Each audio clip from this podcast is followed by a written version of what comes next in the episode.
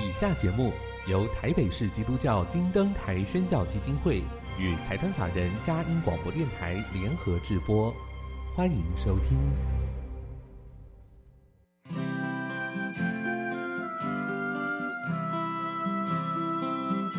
在现代紧凑的生活节奏里，以爱建立和谐的家庭生活，以喜乐专业的态度投入服务。一起营造你我的美丽人生，成为一个快乐又丰富的译文生活家。译文生活家。本节目是由林森南路礼拜堂社团法人中华民国合家欢协会、佳音广播电台联合制作，欧灵静主持。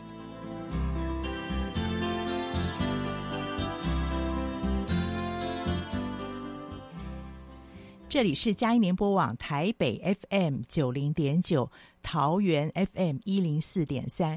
各位听众朋友，大家好！您现在所收听的节目是《艺文生活家》，我是节目主持人林静，很高兴跟您在空中相会。节目一开始跟您分享展览的讯息：写尽繁华，晚明文化人王世贞和他的志业。从二零二二年十月五号到二零二三年三月二十五号，在故宫博物馆北院第一展览区展出。王世贞先生是明代重要的史学家和文学家，他非常热爱艺文活动，几乎涉及了当时所有的文化领域。最特别的是，他观察并记录十六世纪大明的繁华。这个展览将展出王世贞先生精彩的一生，也透过他的志业来探究明朝晚期文化的盛况。我们可以认识当时充满创意和多元的文化生活，是个非常难得的机会。欢迎阖家共赏，再一次推荐给您《写尽繁华：晚明文化人王世贞和他的志业》，从二零二二年十月五号到二零二三年三月二十五号，在故宫博物院北院展出。欢迎阖家共赏。今天到了我们好书分享的时间，音乐过后开始我们的访问。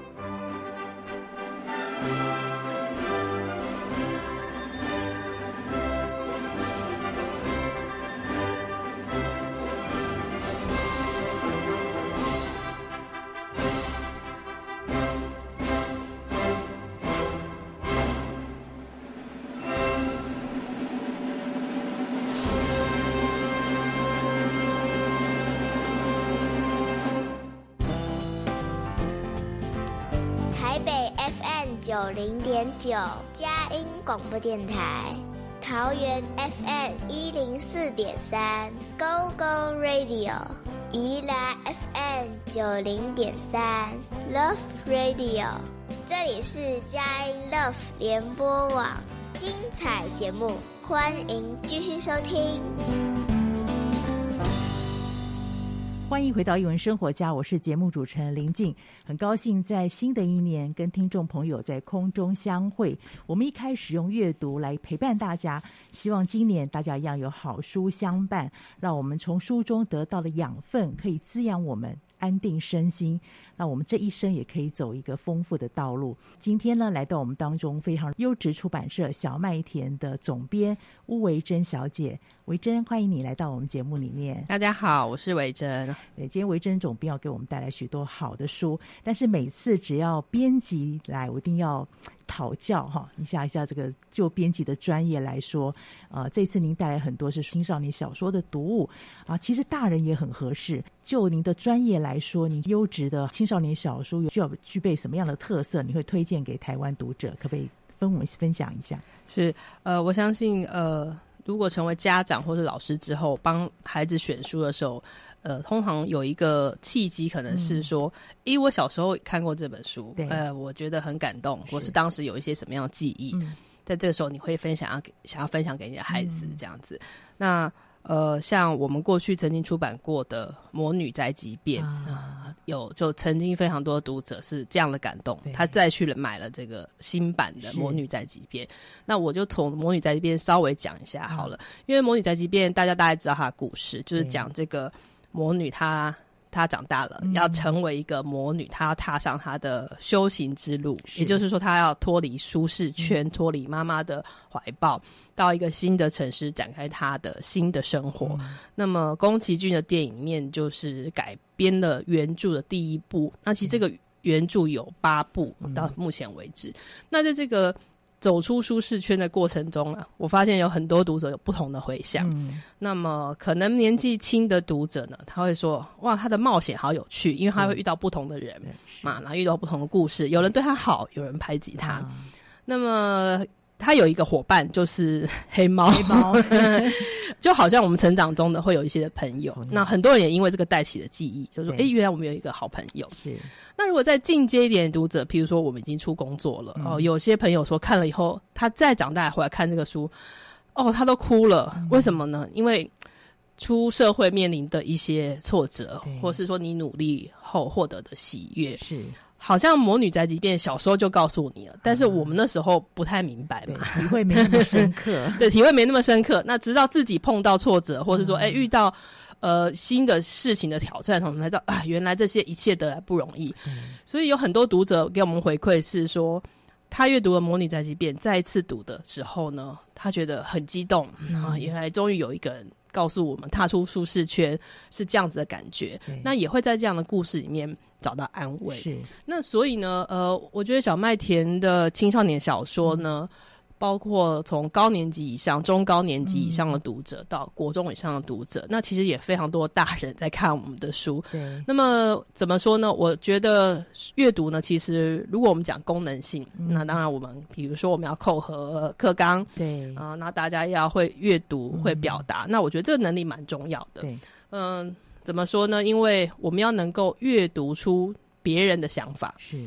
呃，写出我们别人想要知道我们的讯息。嗯、当然，现在这是一个影片的时代，影像的时代。但是大家会不会发现，在工作，甚至是在平常日常说话，甚至你在跟便利商店、银行行员对谈的时候，嗯你有时候觉得你听不懂他在讲什么，嗯、或者是说讲一讲大家就生气了。对，那是不是因为我们都不太懂对方要说什么，嗯、什么或是说我们用错了成语，嗯、导致对方的这个误会的产生？所以，呃，我觉得阅读一个基本要重要功能，尤其在现代的社会，读懂别人的意思，嗯、也让别人了解我们的意思，这个表达能力啊，是是很重要的。那当然了，有些。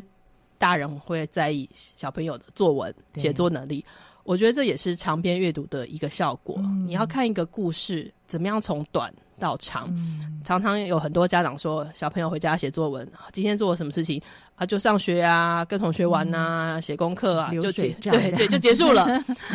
但为什么作家可以写成一本书呢？啊、或者说魔女去冒险怎么变成了八本书呢？这是跟现在日本还出了第九本。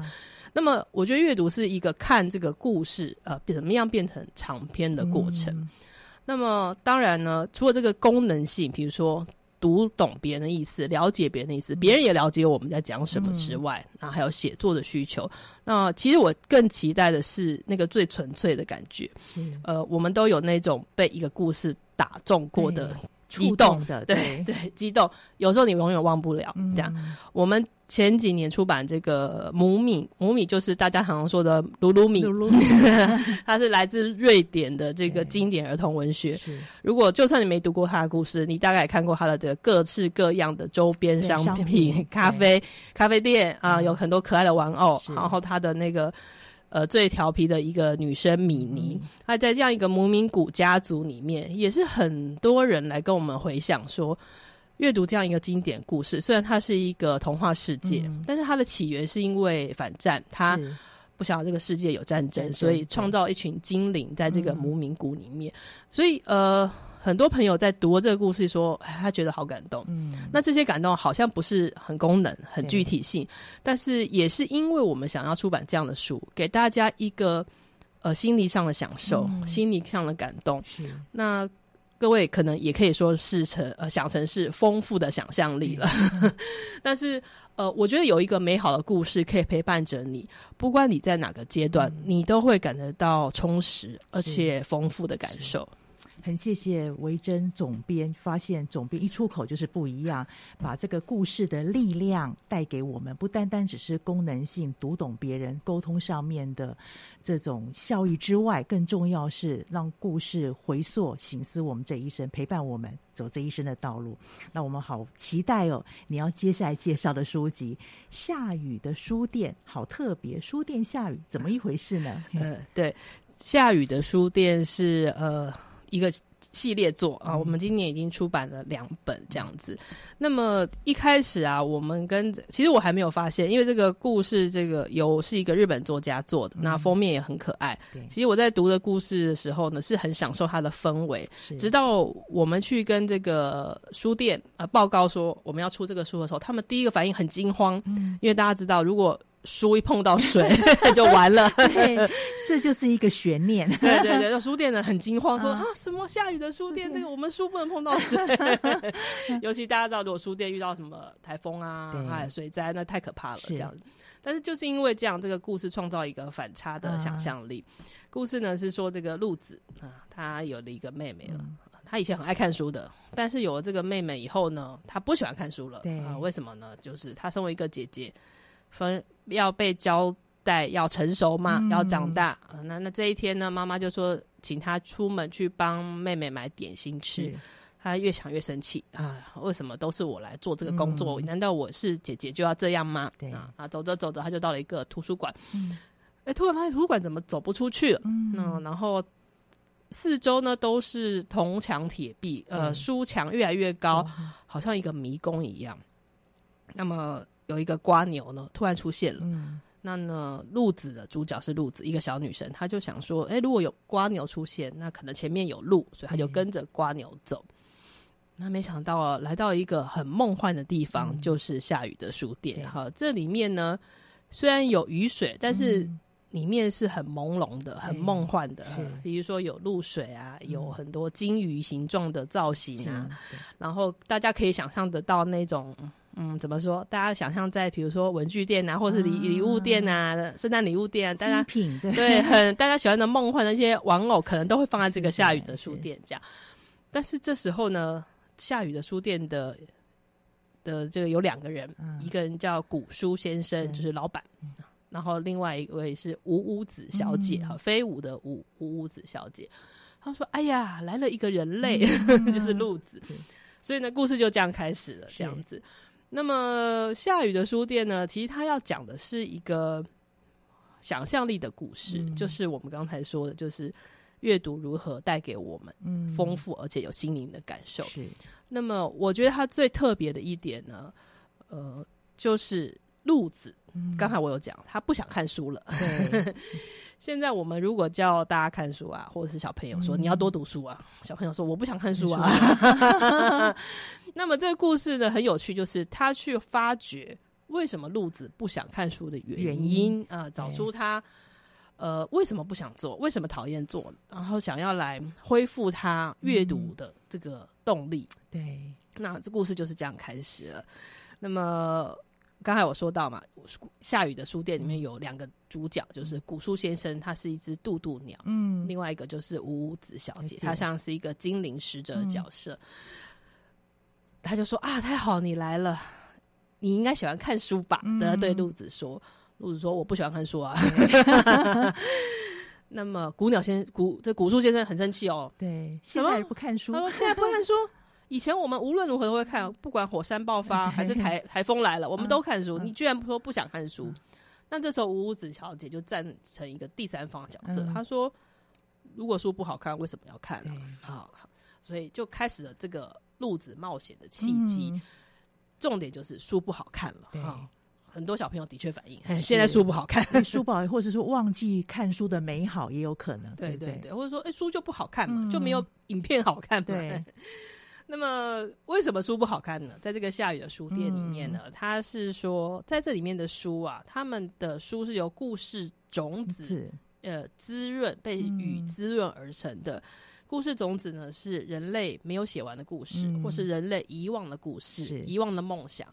那经由这个雨的滋润，啊、嗯，成为一本书的这样。但是呢，最近这个故事种子它是在丢丢森林哈，嗯、这里面有很多很可爱的名词，丢丢森林，在丢掉的丢丢丢森林里面孕育的。是。那么丢丢森林里面的最近的故事种子呢，好像都被破坏了，嗯、所以呢，孕育出来的书都不太好看。对。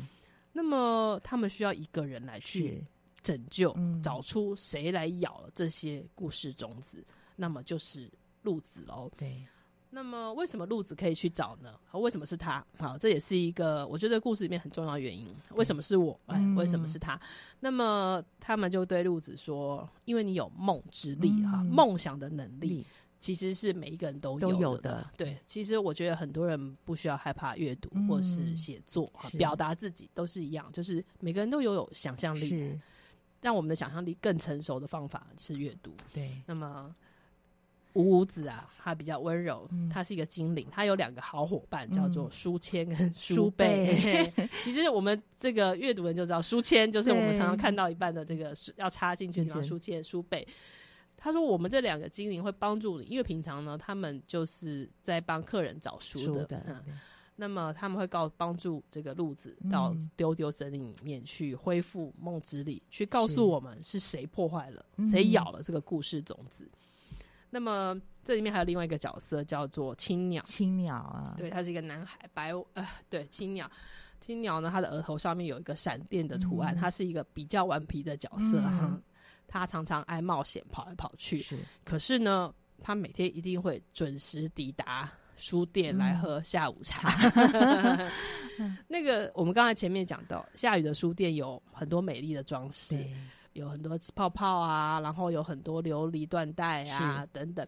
那么在这里面呢，我觉得有一个地方大家一定可以感受到它的美好，也很是很多读者跟我说，嗯、他说：“哎、欸，好好看哦。嗯”呃，在看的过程中呢，有点回到我们小时候，呃，刚开始去到书店。或者是去看到书，甚至是说大家发现一件事情好玩的那个的感觉、嗯、那个心情，对对对。不管大家是玩玩具，或是模型等等，一个运动，是呃，在这个故事里面，它设定了一个氛围，就是让这个下雨的书店很美丽，嗯、充满了各种朦胧的呃有趣好玩的玩玩偶啊布置。所以你在看这个他们对于下雨的书店的描述过程中。哦，像我自己就被吸引了，嗯、就有点像是我们一当初一进到书店那种进入大观园，哇，这边有好多好漂亮哦，对好新奇的东西那种感觉。那我觉得是这种心情把读者带进来了，恢复我们，唤起我们当初为什么喜欢上一件事情的那一种感动。那么在这个过程中呢，呃嗯，其实。路子的冒险才正要开始，那他的冒险到底是什么呢？我们先进一段音乐，待会再请总编来为我们做一点分享。我们先进一段音乐。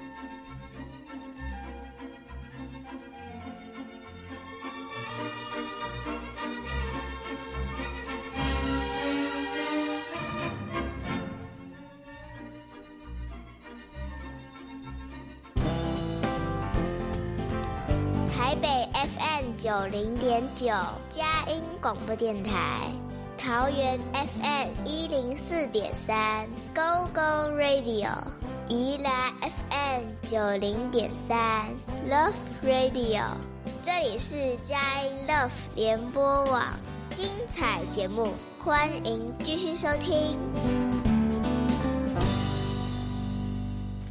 欢迎回到艺文生活家。今天非常荣幸请到的是小麦田的总编。巫维珍小姐来到节目分享。刚刚她不单单是分享了一本优质的小说该具备什么样的特色，除了了解对方，做成一个沟通的管道，带来这样的影响之外，好的故事更可以陪伴我们一生，在我们遇到一些挫折或者我们遇到一些人生瓶颈的时候，给我们力量，给我们滋养。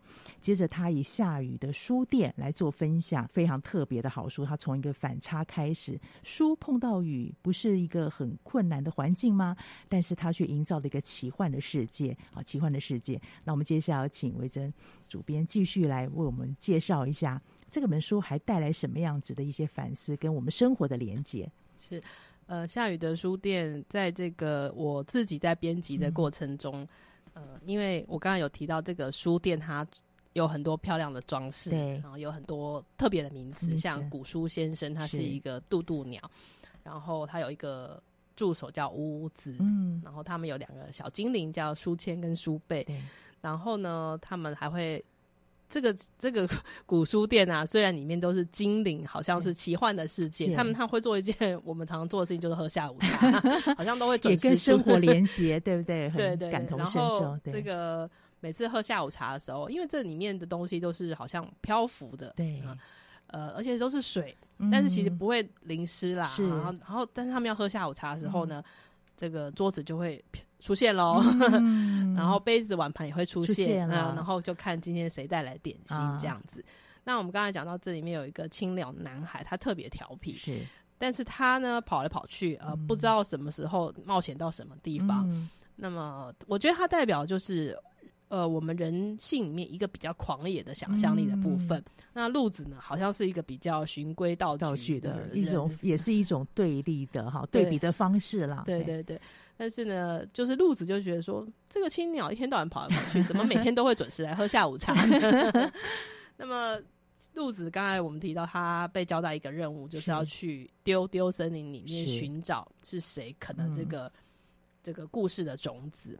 故事种子呢，它必须经过雨水的滋润，滋润才能孕育成一个呃完整的故事。是。那么在这个里面呢，凶手呢，其实有很多呃，有很多我们可以要去寻找跟探寻的原因。嗯、我相信大家会很喜欢这个冒险的部分，因为你要去找出凶手。那么其中一个呢，他们有遇到一个叫做鬼魂先生。嗯、鬼魂先生呢，其实他也不是。老实说啦，他也不是什么坏人，对，他就是想要写作的人，对。然后呢，他在那边有点像是在接手别人写的故事，故事，对。然后呢，总是写不好，然后又被古书先生嫌，这样、嗯、就是说，哎、欸，你都写不好，这样子、嗯、有点像是我们这个退稿 重来这样子，很有经验的，对。所以呃，我相信喜欢阅读的。朋友会在这边有很多会心，找到自己的角色 在里面，好像某部分在讲自己。对对对，然后呃，如果是第一次遇到这样的故事的的同学呢，一定会也会觉得，呃，原来阅读是这样子的，哦，原来写不好会让人家觉得很挫折，因为这个鬼魂先生他就是写不好，一直被退稿，很挫折这样子，所以他想要偷别人的故事这样子。那么呃，路子在这当然他跟这个青鸟一起去冒险啊。嗯会受到一些攻击跟威胁，在这个过程中呢，路子千金要发现说他要寻找的是什么。嗯、当然，他有一个任务嘛，哈，就是要去找出凶手，因为他是人类，有梦之力，有想象的能力。那另外一个呢，其实要恢复他对于读书的信心的信心呢。那其实另外一个呢，就是跟兄弟姐妹相处的问题了。刚才那是他最 纠结的，对。对，他他很讨厌妹妹莎拉，嗯、妹妹很讨厌莎拉，所以呢，呃，在这个过程中，其实有三个层次，我们说了，嗯、就是找出凶手，然后再来是找回他对阅读的。兴趣，另外一个就是恢复他跟人跟人之间相处的能力。嗯、我觉得这个也是在故事里面一个很特别的角色。嗯、呃，其实阅读呢，虽然是一个个人的活动，嗯、但是我觉得很多时候借由阅读别人的经历跟故事，嗯、其实会。让你重新醒思你跟人跟人之间的关系。嗯、呃，其实哦，原来我可能误会对方了。哦，原来我当初可能没有讲的很清楚，这样子。嗯、哦，原来别人是这样子的人，这样帮助我们换位思考，对不对？对。那么，在这个故事之后呢，我们当然就不要破梗了，对，留一些让读者们自己来体会里面的乐趣。对。那么，但是我要说的一个。梗其实一样的，就在第二集里面呢，鹿子跟莎拉呢一起到下雨的书店去探险。哦，那大家大家应该我们就好好期待了，大家就应该大家会知道了这样的故事。是，对。那么，其实在这个日本读者里面有一个感想是我很惊讶的，嗯、就是有一个小女生说，她看这个故事，她获得了相信自己的能力。嗯，呃，我相信还有很多。朋友可能在青少年时期，嗯、或是我们在蜕变的过程中，会觉得，哎、欸，怎么我想的跟这个世界想的不一样了哈？或者是说，有很多家长可能会遇到孩子在同才之间的困扰。嗯、那这个读者他说，我看到这本书得到了相信自己的能力的时候，嗯、我其实还蛮感动，尤其在阅读完这这几个故事之后。因为虽然它是一个寻找凶手的故事，嗯、但这个过程中呢，路子渐渐发现我有很多的能力啊、嗯。呃，我也不是那个只是被妈妈叫来叫去的姐姐，我也不是那种呃只能妹妹吃点心，嗯、我不能吃的那那个人这样子。所以，呃，在这个阅读的过程中，我相信最后呢，我们得到的是呃，让自己长大，嗯，然后给自己信心的能力，对，就是启蒙跟成长，对不对？对对对，有时候你离开了舒适圈，去一趟探险冒险，发现自己有这么多的潜能，会招呼自己里面那种原来这样这么多的能力的。对对，而且在这个过程中呢，其实路子也渐渐发现。他又开始相信读书这件事情了，情然后他也想要写书、写、嗯、故事了。那这我是也是让我觉得最开心的地方。是是，对，很谢谢这么珍贵的分享。下雨的书店，我们也好想走一趟。透过下雨的书店，可以找到我们自己有的能力。很谢谢维珍总编的分享。除了这本之外呢，还有另外一本，我觉得也是很触动心弦哦，《男孩》。彩虹鸟与棺材匠，哎，这又一个什么样的故事呢？呃，男孩彩虹鸟与棺材匠啊，这个故事很特别，也是一个呃比较幻想的故事，对，有点魔幻写实，对对 对，但是他又呃勾到一个我们最呃生现实的议题，就是生死的议题。生死的，其实这个那时候要出版这本书的时候，我跟我同事一起一直讨论说，嗯、书名放棺材匠会不会太直接了这样子啊？嗯那么为这个故事讨论很久，这样，嗯、这就是说，呃，比如说小朋友或是青少年，嗯、他们可不可以理解这样子的角色？对，也是我们一直在思考的。是呃，就像大家知道的，呃，做阅读童童书、青少年书，嗯、我们要在意的地方是是更多的，对，嗯、考量的更广了，对，对对考量的更广。那跟一般的呃成人的书籍有它不同的面向需要思考。嗯、那么。呃，南海彩虹鸟棺材匠是一个澳洲作者的作品。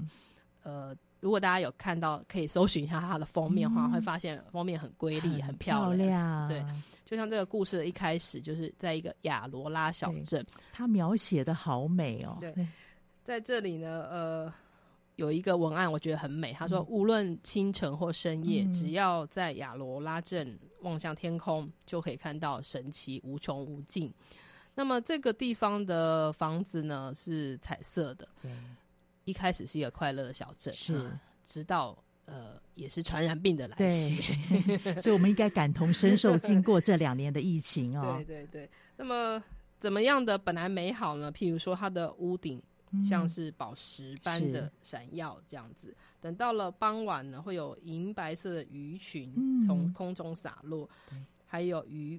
羽毛颜色非常鲜艳的鸟儿出现。是，那么这里的人有一个传说，就是他们不用去捕鱼，嗯、因为鱼群就会自动跳出来，跳出来飞鱼，对，飞鱼。这是一个一开始给你一个欢乐气氛的故事，嗯、但是因为传染病的来袭，所以呃，当然大家渐渐的溺病跟死亡了。嗯、那我们的主角呢是一个老先生，他本来是一个木匠，木匠、嗯，对，木匠。但是呢，呃，他的妻子跟小孩都染病了。嗯、那个镇上的跟他说呢，我们因为大家都已经过世了，没有人来帮他们送葬，是、嗯、这个告别式了。那这个木匠阿贝图他就说，没关系，嗯、我我知道没有人可以做棺材了，我自己来做。嗯、所以他就从一个木匠变成了一个棺材匠。那当然了。他的生活也变成黑白了啊！嗯、尤其这个镇已经变成死气沉沉，大部分人都已经不在了。那么，在他变成棺材匠呃好多年，他也沉寂好多年，嗯、这个房子里面也只有他一个人。嗯、那他的工作就是帮大家定制棺材了。嗯、那当然，所有的故事都会出现一个呃有趣的反派角色。那在这里有权势的人，对对对，呃，在这里就是镇长，镇长、哦，镇长有天就来说。我想先请你帮我定做棺材这样子，啊、因为我这个有权有势的人，嗯、我要场面很盛大嘛。嗯、如果将来我哪一天离开，嗯、所以我要先做准备。嗯、那我的这个棺材要有珠宝哦，嗯、要漂亮的，要很大。那这个阿贝托就说：“哦，好吧，我来帮你做这样子。”但是这个，因为他需要很多新的材料嘛，所以呃，他在准备的过程中啊，他会离开家，他突然发现怎么家里的食物不见了？嗯。嗯怎么好像有人来过样子？对，可是明明他一个人住啊，而且其实他已经因为家人的过世，都不太跟别人往来了哈，没有什么互动了。对对，对，其实不太会有人来找他、嗯、拜访他的。那么有一天呢，他就决定他要偷偷留下来观察，嗯、到底谁来了他家，把他的东西吃掉了。嗯、后来发现呢，是一个男孩，嗯，跟一只鸟。嗯那他就想说，哎、欸，这个男小男孩看起来好像很饿的样子啊，我来跟他打招呼好了，是让他不用怕，他可以把东西吃完。嗯、但他一出现啊，这男孩就跑走了，嗯，嗯，然后小这个鸟也飞走了。他想说，哎、欸，为什么他们这么惊慌啊？这样子，所以呢，这个阿贝托就开始思考，嗯。诶、欸，这个人是谁？这样子，所以他慢慢的又等待，他就想说，好，他还是继续放食物，嗯、希望他可以来这样子。后来还还知道呢，因为这个小男孩呢，他的母亲已经过世了，嗯、就是这个棺材匠之前为他协助协助打理棺材的一个一个女性这样子。那他的父亲呢，原来呢，经常的这个欺负他们这个母子，所以非常凶暴的人，很凶暴的人，所以呢。这个小男孩才想要躲起来。嗯、那在这个过程中呢，我们可以读到不同的议题啊，对比如说，当然家里的暴力了，对。那么还有这个遇到陌生人的善意，是。然后还有在这个幻想的故事里面，会有很多有趣的角色，比如说我看想到那个镇长，嗯、他常常会突然出现来检查他的棺材制作的如何，而且他棺材是要他有说要浮起来的，对这个也是在后来有一个转机点哦。对对。那或者是说，这个棺材匠他们隔壁家住了一对很八卦的姐妹，啊、他每天都在看棺材匠在做什么，对这样只是好像她慢慢也发现，哎、欸，家里怎么有别人呢？那么为什么他会发现？他们这个姐妹会发现呢？因为这个棺材匠他一个人生活之后，家里就很早就接早早就是上床睡觉的，对的很平淡的度过了每一天。嗯、有一天，这两姐妹。邻居啊，发现这个棺材匠怎么家里好像灯火通明，嗯，嗯，很奇怪，不像他们，对，不像他们家的样子。是。那么，当然这是一个写写作故事的技巧，是就是在好像一个比较严肃的故事里面，我们可以投入几个有趣的角色，让缓和一下整个气氛。对对对。那除了这个缓和气氛，他的写作技巧之外呢，作者也很多的玄机在这里面哦，慢慢铺成这个故事到底是怎么一回事呢？我们先进一段音乐，那大家请总编继续我们做分享。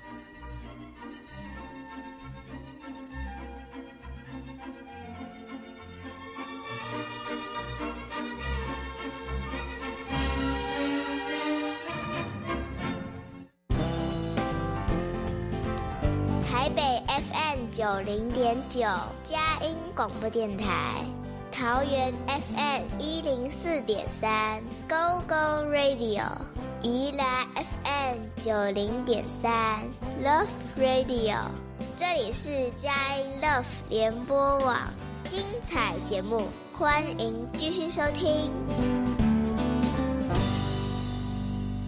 欢迎回到艺文生活家，我是节目主持人林静。今天非常荣幸请到的是小麦田的总编巫维珍小姐来分享她带来的好书，其中第二本《男孩、彩虹鸟与棺材匠》，真是一个非常特别、有点魔幻写实，但是又映照我们生活当中会遇到的一些场景。要请维珍总编继续来我们分享，到底这个里面的写作技巧还发生了些什么样子的样貌。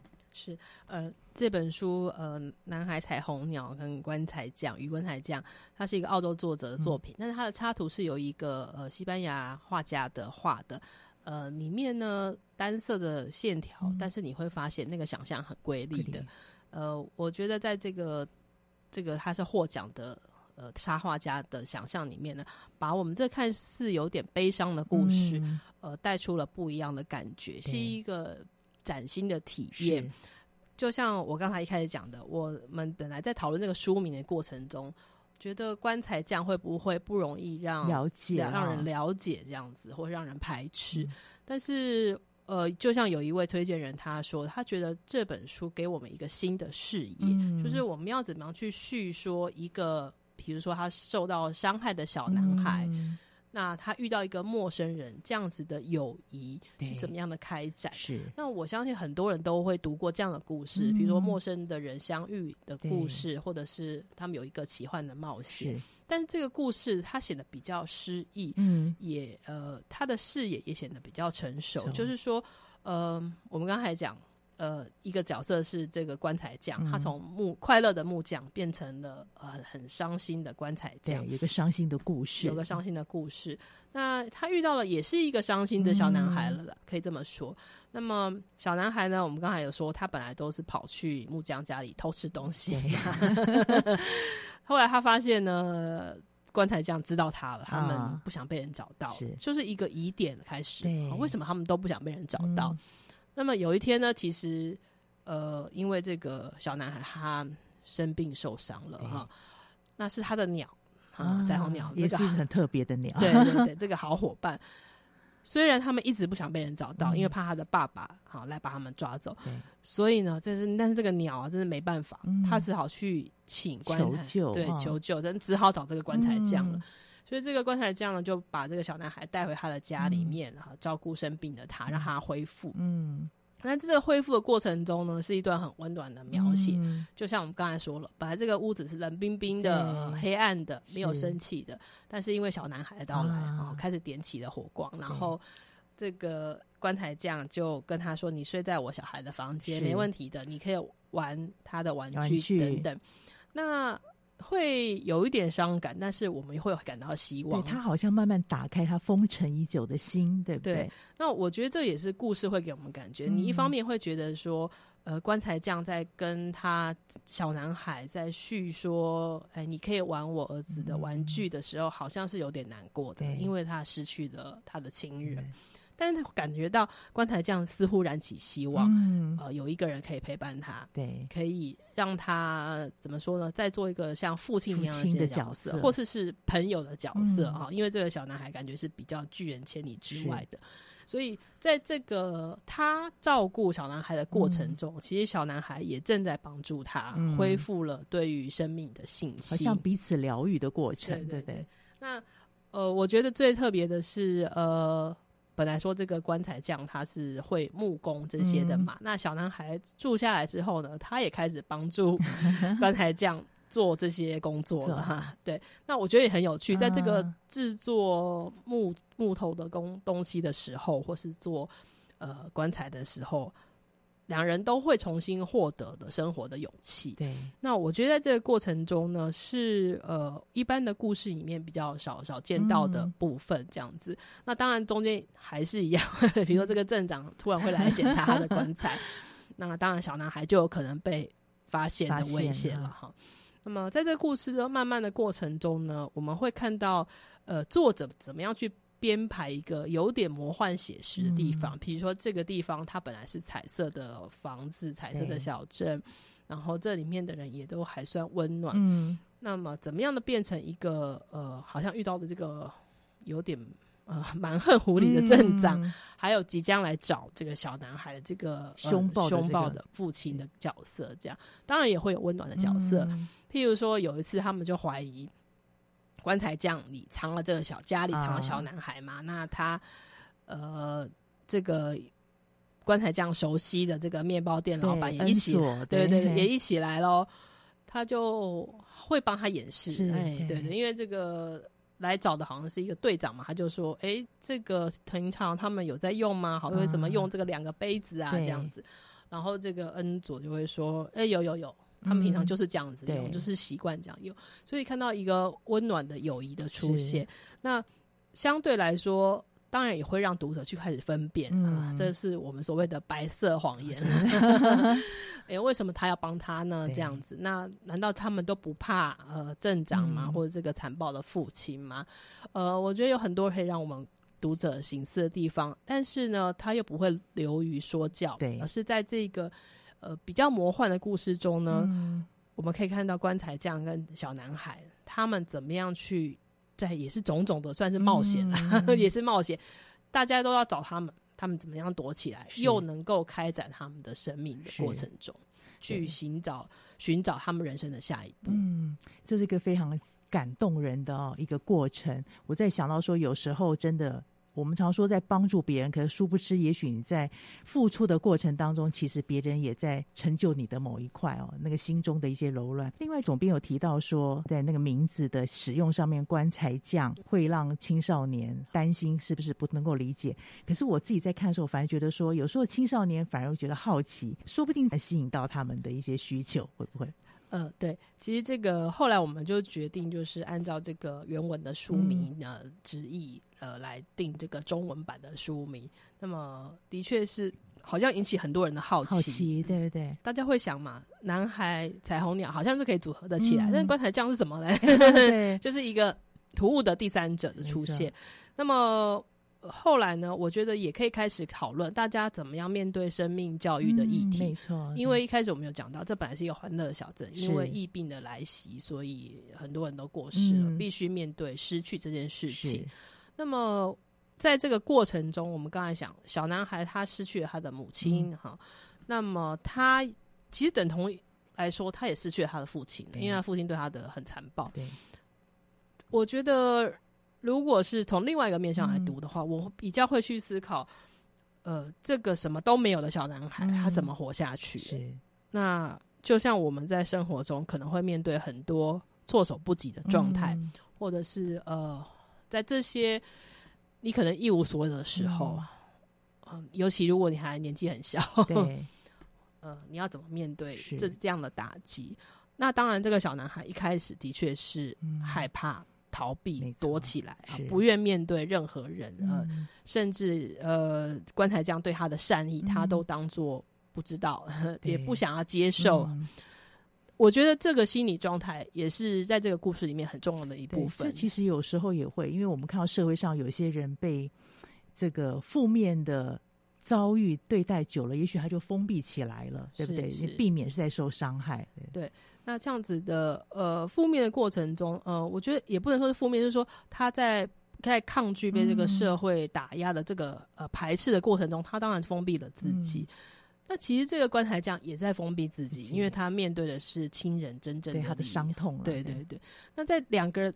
都封闭的人，他们怎么样重新建立连结呢？嗯、这个是我觉得这个故事要探讨一个比较重要的地方。所以呃，我刚才说呃，我觉得这个故事想要讲的，可能也是一个生命意义的生命教育的议题，就是不需要，就像我呃我们的编辑同事跟我说，或许我们不需要害怕讨论生死的议题，嗯、因为它就是出现在我们的人生当中，而且就想常常会措手不及，对不对？对，没错。那借由这样子的。比较魔幻写实的故事，嗯、或许青少年朋友或是呃童书的读者，他也可以慢慢了解说，因为这个议题，嗯，呃，怎么说呢？人会死亡，但是我们也可能因为我们存在过，嗯、因为我们付出过，也帮助别人过，嗯、我们的消失其实不是令人难受的，而是更有意义的这样的过程。我觉得青少年小说有时候。包含所有的童书，就是这种举重若轻，一个很重的议题，可是他用一个比较缓和的方式带出来，给很多的省思。那刚刚其实总编也提到里面那个恩佐的角色，我觉得也非常不容易。我们也会碰到到底该不该帮，帮了可能我们都会有生命的危险，对不对？对对。而且在这个呃过程中啊，我我觉得很多人可能想要试图跟孩子或是在课堂上讨论。嗯呃，这样子的议题，嗯、就是说，不管是帮助别人，或是呃呃生死的问题，但是有时候我们可能呃不知道怎么样开口，嗯，或是呃，比如说家里呃爷爷奶奶、外公外婆这样子比较、嗯、比较长辈的呃离开的时候，要去怎么样去诉说这个失落的过程，过程？那我觉得在这个故事的，其实慢慢到后来啊，会发现。这个一老一少，他们超勇敢的，没错。对，就是因为我们说嘛，这个镇长啊，还有这个他的小男孩父亲都快要发现他们，嗯、他们后来做一个、呃、重要的决定，对，破釜沉舟的决定，这个放下一切的出走，那不容易。对我，我是有点 shock，就、嗯、想说，哇，他们怎么样选择了这样子的一个做法？嗯、那我相信这个做法也是蛮有趣的，就是、嗯、呃，当然。可能一般我们不会去面对这样的故事结局，那当然因为是故事，所以我们可以去惊讶作者想象力的奔驰、嗯，那也会去可以去讨论说、嗯，如果是我，我会去怎么样怎么做？对，对怎么样面对这个问题？那么刚才我们有讲到，就是这个镇长的棺材其实有一个很大的辅助作用，对，让大 家自己来看一看，你会很讶异这个故事的梗，它怎么样去铺陈，也很合理。包含它这里面有故事中的故事，啊，这个东西都结合在一起。所以我常说，为什么故事会带来力量？就是明明你知道它是一个虚构的故事，可是你会感动，它又是那么真实，反映到人性上面的需求。是的，像呃，其实在刚才我们讨论到，就是怎么样去阅读自己的心理的感受的时候，呃，就像刚才我们讲下雨的书店，嗯，是面对这个路子不想读书的这个需求。怎么样反转他，让他想要看书，也算是一种重新获得我们对于人世间爱或是希望的能力。嗯。那么，我觉得在这本书《男孩、彩虹鸟跟棺材匠》里面，他是去看这个棺材匠，他天天都面对人的死亡，嗯，他怎么样去看待死亡这件事情？事情其实他也可以不要理这个小男孩的，对，对，那。他也可以放弃他，或者说小男孩一直排、嗯、排斥他嘛，也不想要被他呃发现对拯救的时候，其实他也可以视若无睹、嗯，因为他每天就是面对人们都在离开，开，那这个小男孩不在也没关系啊。嗯、但是呃，或许这个小男孩重新的拯救他对于呃生命的希望跟意义，我觉得比较特别的是，我们要在怎么这个过程中，可以说他的生命已经变成灰色的了。嗯呃，已经很忧郁了，但是这个小男孩好像给他一个可以再出发的力量，力量嗯，对，而且仅仅是很简单的帮助他吃东西跟找到地方住而已。是，很谢谢维珍总编兼带这两两本精彩的好书，《下雨的书店》重新燃起阅读的好滋味，更重要，透过阅读当中，你重新召唤起自己的。相信自己的能力。另外一本《男孩、彩虹鸟与棺材匠》，这跟的是一个魔幻神奇，但是又映照我们人生当中，你怎么去面对失去，面对尘封已久的心灵再一次被打开，彼此滋养，帮助别人。哦，这些都是很重要的生命的议题，连接我们生活。很期待有机会再邀请您来节目里面分享。谢谢各位听众朋友，谢谢你今天收听我们首播在电台。过几天之后，你可以上我们嘉年播网点选下载区，或者是 Podcast 上面都会有这个连接，可以分享给您中南部或是海内外的朋友一起来享受阅读的乐趣，让好的故事陪伴我们一生。谢谢你今天收听，欢迎下周同一时间再会。